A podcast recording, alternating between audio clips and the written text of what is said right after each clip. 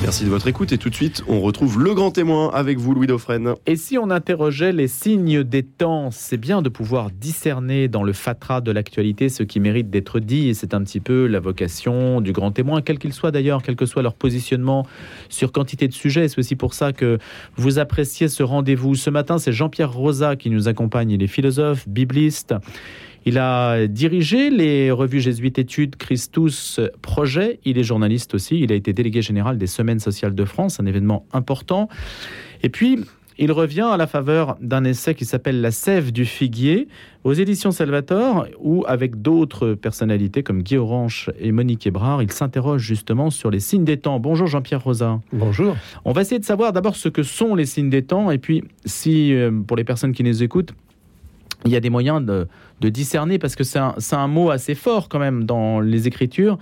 D'ailleurs, il me semble que euh, on en parlait il n'y a pas si longtemps que ça, de savoir comment on pouvait discerner ce qui allait arriver et reconnaître ce qui était le propre de l'époque. Vous vous intéressez plus particulièrement aux questions de mœurs. Comment les mœurs ont évolué grosso modo depuis un demi-siècle? Oui, oui. Alors, faut dire un mot peut-être des signes des temps.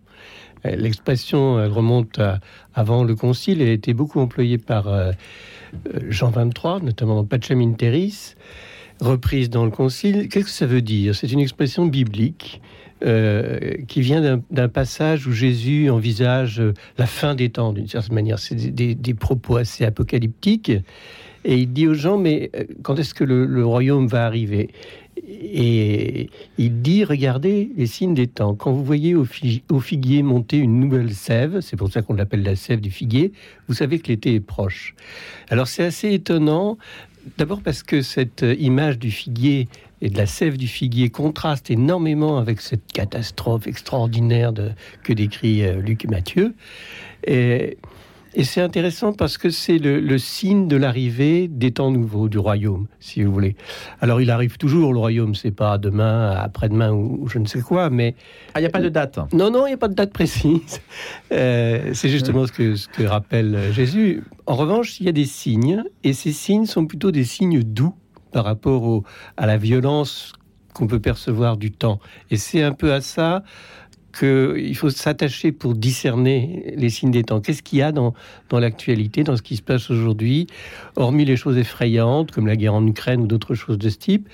Qu'est-ce qu'il peut y avoir comme signe euh, un peu de renouveau en fait, de, renouveau qui est un signe de, croissance, de voilà, de renouveau, de tendresse?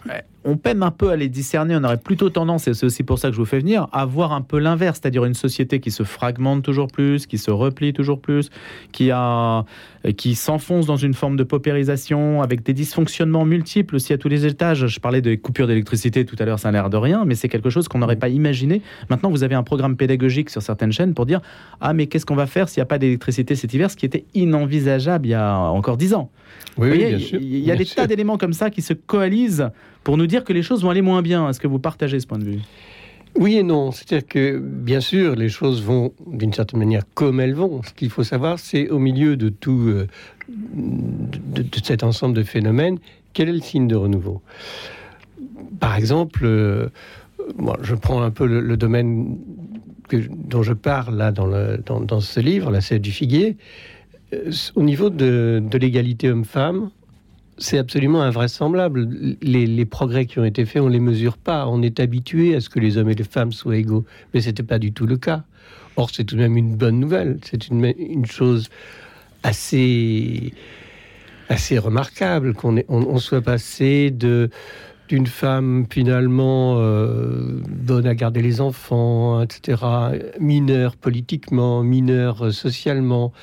Euh, il a fallu attendre tout de même 1970 pour qu'il y ait l'autorité parentale conjointe, des choses de cet ordre.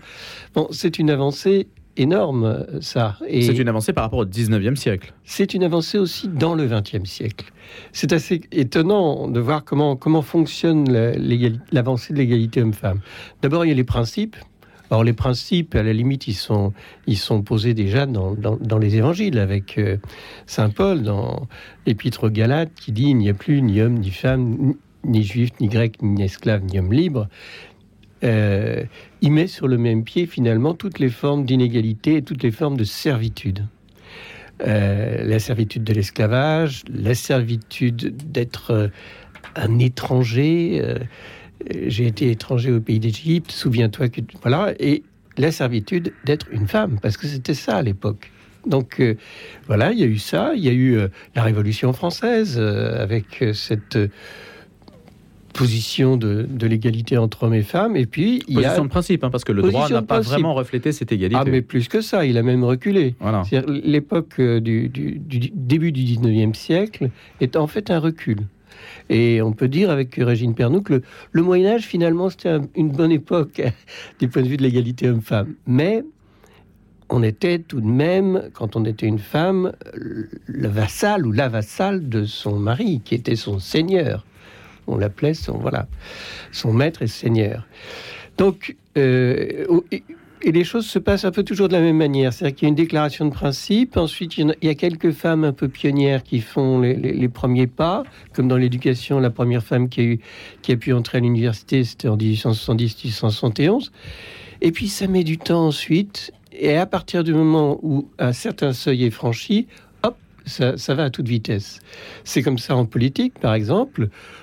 Le, droit de vote homme-femme, c'est 44. Ensuite, les, femmes sont envoyées à l'Assemblée nationale. Il y en a très peu au début.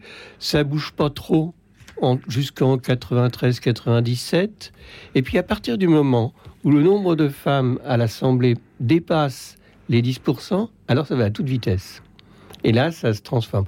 C'est la même chose au travail, c'est la même chose un peu partout. Donc, c'est vrai, les, les, principes qui avaient été posés lors de la fin du 19e siècle, se sont réalisés pendant les Trente Glorieuses, au XXe siècle. Et euh, nous, c'est pour ça qu'on, avec Guy Orange et Monique Hébrard, on, est plutôt des gens âgés. Et, on tire parti de notre âge en disant, mais en fait, on a vu ces évolutions. C'est-à-dire qu'on est... Nous, on, a des, parents qui ont vécu ces, ces grandes disparités d'hommes-femmes, qui ont ils en souffraient? Oui, ils en souffraient. Bien sûr, ils en souffraient. On peut, on peut le. Ils en souffraient d'ailleurs, ils en avaient conscience souvent sur la fin de leur vie. Mais oui, oui, bien sûr. C'était. Il y avait tout de même, ma mère par exemple, a dû renoncer à, faire euh, un, un, travail que lui permettait ses études de droit. Elle était licenciée en droit. Elle a rien fait, elle a gardé ses hmm. enfants. On était quatre, c'était très bien. Moi, j'étais très content. Mais euh, elle aurait pu faire autre chose. Vous dites, Jean-Pierre Ozac, vous avez été très content parce que vous étiez gardé par votre mère. Vous avez beaucoup d'enfants qui n'ont pas cette chance aujourd'hui. Oui, tout à fait. Donc vous considérez que c'est un acquis la situation d'aujourd'hui ou qui peut aussi euh, se retourner contre les personnes euh, qui ne profitent pas du même confort que celui dont vous avez profité? Oui, alors il faut D'abord, il y a deux choses. D'abord, il y a toute avancée comporte un peu son, versant sombre d'une certaine manière. L'égalité entre hommes et femmes, ça comporte aussi une certaine virilisation de la femme, ce qui n'est pas forcément une bonne chose. Euh, Bon, ça, c'est, ça, ça paraît évident, il faut faire attention à ça. Et puis, a la pression sur de, de, l'employeur sur les femmes aussi. Ça, c'est, il faut bien voir ça. À partir du moment où elles accèdent à des postes, bah, après, il faut qu'elles, euh, qu'elles rendent, qu'elles produisent, et peu importe les enfants qu'elles peuvent avoir et dont elles peuvent avoir à s'occuper. N'empêche qu'il y a aussi euh, une, une, forme de, comment dirais-je, de, prise en sa charge aussi par les hommes d'un certain nombre de tâches qui relevaient des femmes. Il ne s'agit pas d'être tous pareils, ça c'est une, c'est une vue de l'esprit, c'est une impasse, mais il s'agit de prendre sa part des, des, tâches de la famille. Quel regard portez-vous, Jean-Pierre Rosa, sur un, un, phénomène que peut-être euh, à une époque antérieure on ne pouvait pas anticiper dans l'ampleur qu'il a aujourd'hui, c'est-à-dire une forme de féminisme qui, par principe, prend les hommes pour euh, quantité négligeable ou des ennemis par nature. On a l'impression que c'est très fort aujourd'hui. Oui, ça c'est. Je suis pas sûr que ce soit si fort que ça dans, dans, la population moyenne. C'est une posture, effectivement. C'est une posture de revendication. Euh, qui, évidemment une, sottise. Enfin, on a un peu la même chose dans le discours euh, LGBT, si vous voulez. On a, on a eu une, un, à propos de, l'homosexualité ou du mariage homosexuel, on, peut parler de ça aussi. moi, j'étais partisan au moment de, des grandes lois sociétales sur le mariage pour tous. Moi, j'étais plutôt partisan, comme en Allemagne, d'une union civile, ce genre de choses qui n'était pas le mariage. J'ai participé aux manifestations, euh, à la première en tout cas, et puis quand j'ai vu que le modèle des gens qui étaient là euh, n'était pas du tout celui d'une reconnaissance, euh, d'une forme d'union homosexuelle, mais que c'était la famille de toujours, comme on dit, c'est-à-dire la famille de, Napoléon, pour être clair. 1804, c'est le code Napoléon qui institue la, la famille d'aujourd'hui, la famille du 19e, mettons. Ben, je me suis un peu retiré sur la pointe des pieds. vous avez tiqué, vous avez regretté que ce soit un peu les, paroisses qui aient mobilisé. Oui, vous oui, c'est oui, ce que je dis. Oui, moi j'étais frappé, frappé de voir le nombre de, de cars euh, qui, qui, venaient d'un petit peu partout avec des, des immatriculations euh, départements divers et variés, avec des, des, cols romains, des choses comme ça, des, des prêtres qui emmenaient leurs ouailles à la manifestation. J'ai trouvé ça absolument scandaleux choquant parce que s'il y a bien un domaine où les laïcs ont quelque chose à dire et où là où pour le coup ils peuvent dire des choses plus que les clercs, c'est bien la politique. Donc là, il ne fallait pas cléricaliser la manifestation. Ah ben, elle a été, oui, oui, non, hmm. il fallait plus que pas. oui, tout à fait. Donc ça, c'était un, ça, c'était un, signe. Si on en vient à la, à, la situation de l'Église par rapport à ces questions-là, parce que ça met quand même l'Église un peu en porte-à-faux, et de savoir par rapport à toutes ces évolutions dont vous décrivez la rapidité, vous faites une, une, synthèse dans l'homme et la femme, la sexualité et la famille en mutation. Hein, c'est le point que, sur lequel vous insistez dans cet ouvrage. Euh, L'Église euh, a du. Vous dites, elle est en décalage, mais j'ai envie de vous répondre, l'Église de tout temps était en décalage quand même, un peu avec son esprit du temps, et, d'une certaine façon, tant mieux. Mais la question, c'est que ça va tellement vite, c'est un peu comme le réchauffement climatique, ça va tellement vite que on, ne sait pas à quel moment il faut prendre le train et s'il faut monter dedans et comment monter dedans. On, est, un peu dans cette situation-là. Vous semblez dire, oh, euh, de, déplorer le fait, par exemple, que, que, Paul VI, sur la question de la contraception, et, se soit montré si plus que réservé. Oui, pusillanime, je dirais. Pusillanime. Euh, en fait, euh, non, l'Église n'a pas toujours du retard. Si vous prenez le, domaine de, l'écologie, par exemple, mhm. l'Église n'a pas de retard. Laudato Si est une grande, un grand texte, une grande encyclique, et là-dessus, on, on, doit euh, dire, être juste. En revanche, pour ce qui est des évolutions de la famille, de l'égalité homme-femme, la sexualité, effectivement, humanité est un pas de clair, un pas de côté. Euh, quelque chose, ça, il est allé, ce brave Paul VI, euh, à l'encontre de l'ensemble des, gens qu'il avait conseillés.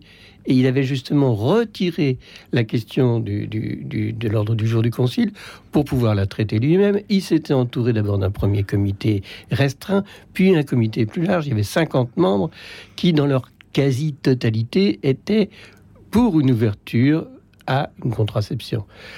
Eh bien, il est, il est allé à l'encontre de, de son, de, Est-ce qu'on sait pourquoi Jean-Pierre Rosa, vous qui avez vécu cette époque au, non, au cœur, on ne sait pas pourquoi. On ne sait pas pourquoi. Par contre, ce qu'on sait, c'est que euh, l'Église elle-même a résisté. C'est ça, on le sait moins. C'est-à-dire qu'il y a eu des conférences épiscopales entières, il y a eu des théologiens, il y a eu des, des évêques qui ont, ont, beaucoup euh, comment dire, ont, beaucoup résisté et, ont même dit clairement et hautement que c'était pas une, bonne chose.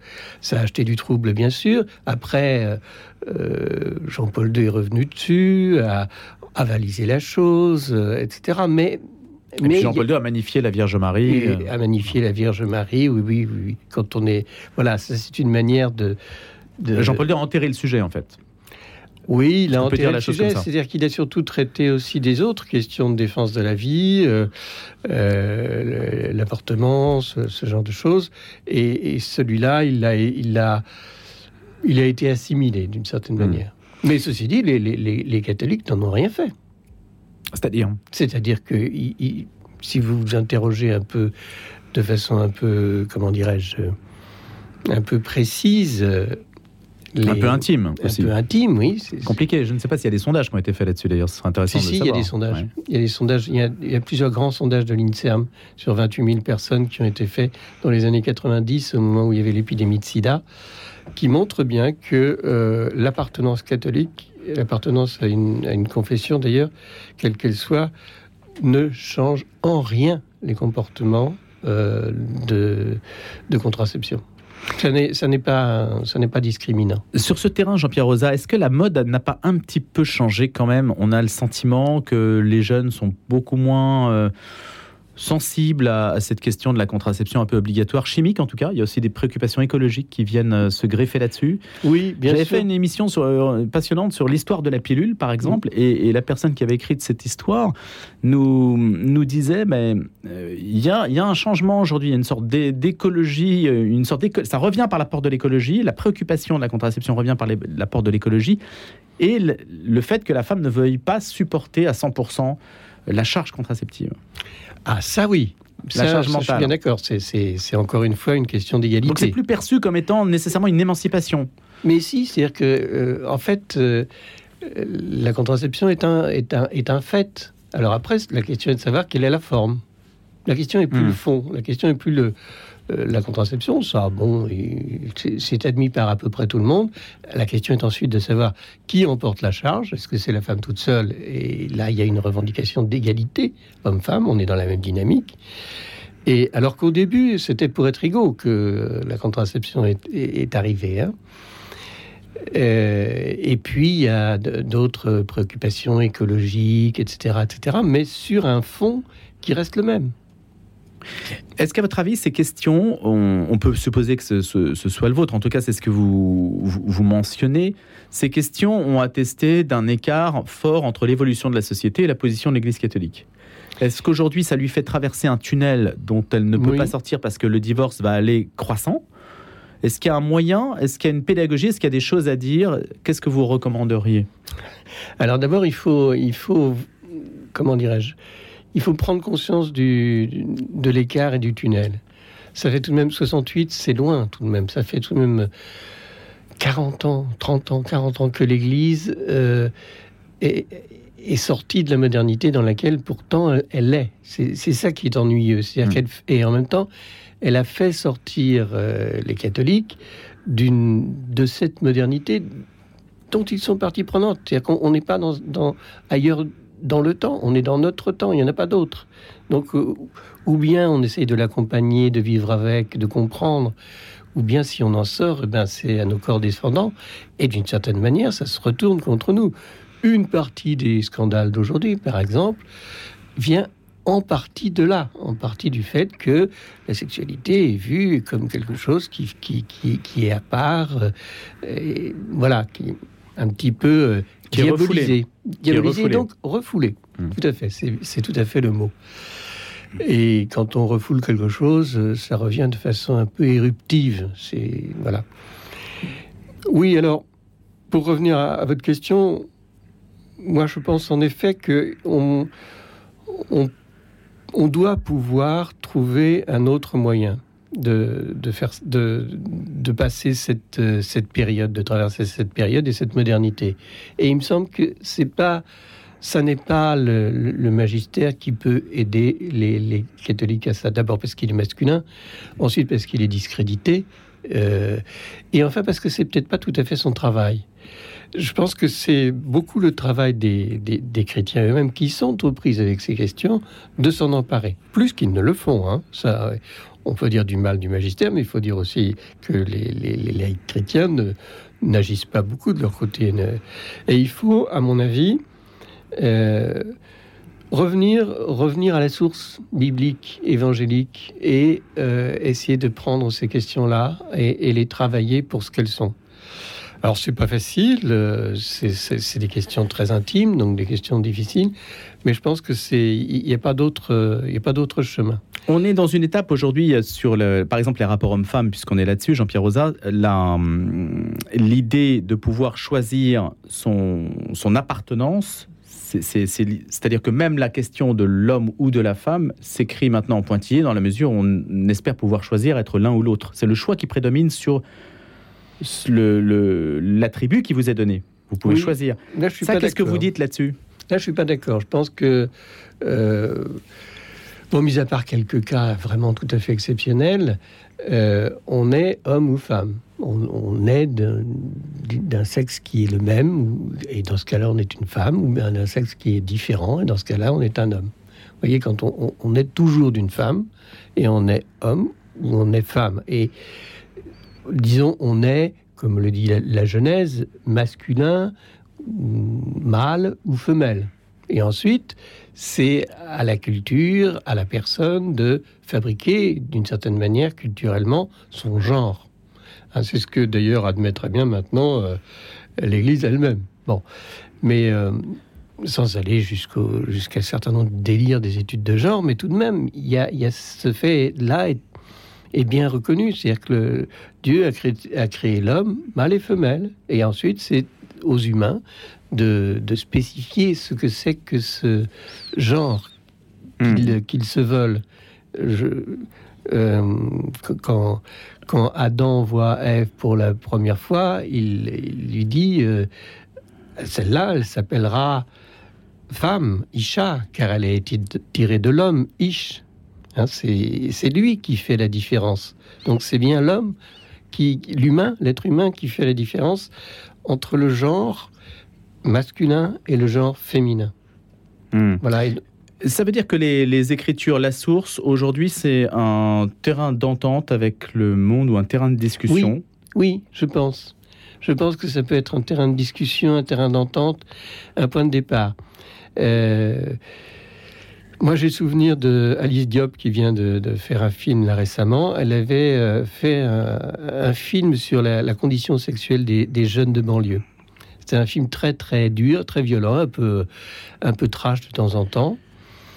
Euh, et euh, quand on, vers la fin de, ce documentaire, c'était un documentaire assez court, vers la fin de ce documentaire, euh, les, les jeunes exprimaient leur, leurs difficultés, le fait qu'ils avaient besoin d'autre chose, envie d'autre chose, et à ce moment-là, on entendait le cantique des cantiques qui venait en surimpression dans la voilà que tu es belle, ma bien-aimée, etc.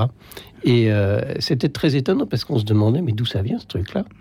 Et au bout d'un certain temps, on, on, reconnaissait vite le cantique des cantiques et on se disait mais il est parfaitement adapté à la situation. Et le fait que Alice Diop de la Cité des 3000 ait choisi le cantique des cantiques, c'est plutôt une bonne nouvelle pour moi. C'est un signe des temps, pourrait-on dire. C'est un signe des temps. Ça fait partie de ces signes à, à distinguer. Voilà. Ce n'est pas simple hein, comme expression, en fait, au, au, au départ, le, les signes des temps, parce que la question de la sève, du figuier sont des signes, ce que vous avez dit au départ, Jean-Pierre Rosa, c'est d'abord discret, c'est doux, des signaux faibles. faibles. Donc c'est exactement l'inverse, en fait, de la conception qu'on peut avoir, enfin, en tout cas, du discours euh, apocalyptique, chaotique, euh, apocalyptique au sens euh, profane du terme, si je puis oui, dire. Oui. Euh, qui, nous est, qui nous est servi très régulièrement euh, à travers les médias en particulier. Merci beaucoup d'avoir été avec nous ce matin, Jean-Pierre Rosa, pour nous faire partager ces réflexions. La sève du figuier, vous mm, partagez ces réflexions et vous les, vous les alignez, si je puis dire, avec Guy Orange et Monique Ebrard, c'est aux éditions Salvatore. C'est préfacé par Monseigneur Jean-Paul Vesco. Et je vous souhaite une excellente journée, Jean-Pierre Rosa.